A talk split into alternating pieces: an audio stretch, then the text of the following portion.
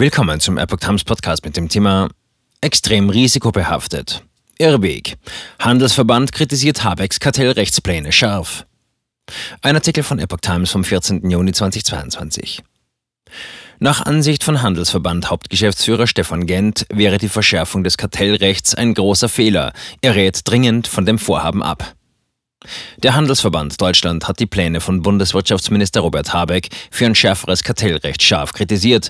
Wir halten die Einführung missbrauchsunabhängiger Entflechtungsmöglichkeiten und kartellrechtlicher Gewinnabschöpfungsansprüche ohne Nachweis des Verschuldens für einen Irrweg, sagte Hauptgeschäftsführer Stefan Gent dem Redaktionsnetzwerk Deutschland.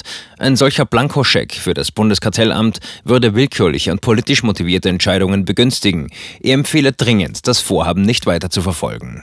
Nach Habecks Plänen soll das Kartellamt mehr Eingriffsmöglichkeiten erhalten, um gegen Mineralölkonzerne schärfer vorgehen zu können. Wettbewerbshüter sollen neben schlagkräftigeren Sektoruntersuchungen auch Gewinne abschöpfen können, wenn Unternehmen ihre Marktmacht missbrauchen.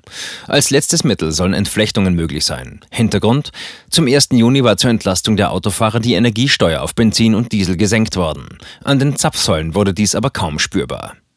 Gent. Negative Folgen für Wettbewerb. Gent sagte, zwar sei auch der Handel von hohen Benzin- und Energiekosten betroffen und könne den Ärger nachvollziehen, die Pläne des Wirtschaftsministers allerdings hätten negative Folgen für Wettbewerb, Verbraucher und den Wirtschaftsstandort Deutschland.